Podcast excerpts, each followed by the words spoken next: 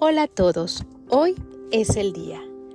Hoy hablaremos sobre la gracia de Dios.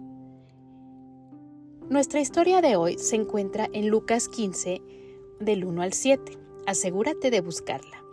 Es la parábola de la oveja perdida. Jesús quería que todos conocieran cuánto Dios los amaba. Entonces contó la historia de un pastor de ovejas. Los pastores protegían mucho a sus ovejas de los peligros ocultos.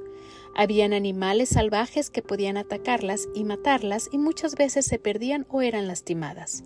El pastor en la historia cuidaba 100 ovejas, pero dejó a las 99 para buscar una que se había perdido. Él buscó y buscó y cuando la encontró, estaba tan feliz que la cargó sobre sus hombros todo el camino de regreso a casa. Después llamó a sus amigos y vecinos para hacer una fiesta y celebrar que había encontrado a la oveja perdida. Así es cuando un niño o una niña acepta a Jesús como su Salvador. Ellos pasan de estar perdidos a ser encontrados, y eso trae mucha alegría, felicidad y celebración en el cielo. Jesús dijo, Yo soy el buen pastor.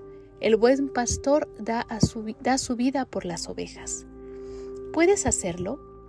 Creer que la gracia de Dios te hizo su hijo o su hija. Creer que su amor por ti no terminará jamás compartir hoy el mensaje de la gracia de Dios con alguien. Oremos, querido Padre Celestial, gracias por amarme y hacerme uno de tus hijos. Amén.